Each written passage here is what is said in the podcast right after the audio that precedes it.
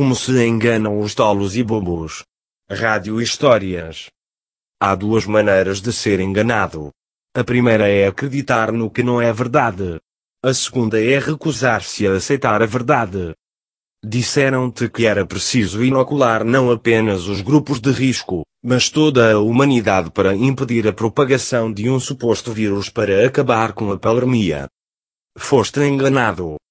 Após 70% da população inoculada com duas doses, verificou-se que o milagre não imunizava e não prevenia o contágio. Foste enganado.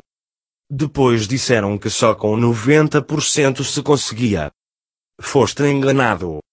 Com 90% disseram que não imunizava mas impedia os internamentos. Foste enganado.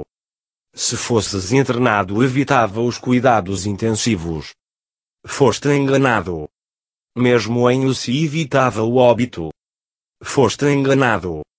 Para que tudo isto não acontecesse tinhas de levar uma dose de reforço. Foste enganado. Durante 2020 e parte de 2021 disseram-te que as crianças não eram afetadas pela doença, mas em 2022 passaram a ser de risco elevado. Inoculaste os teus filhos. Foste enganado.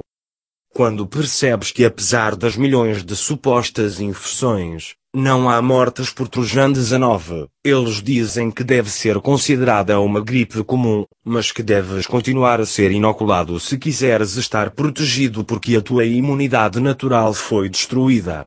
Foste traído e enganado.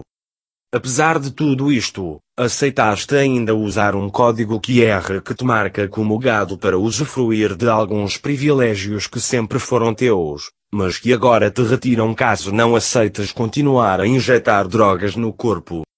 Fizeram-te refém e foste enganado.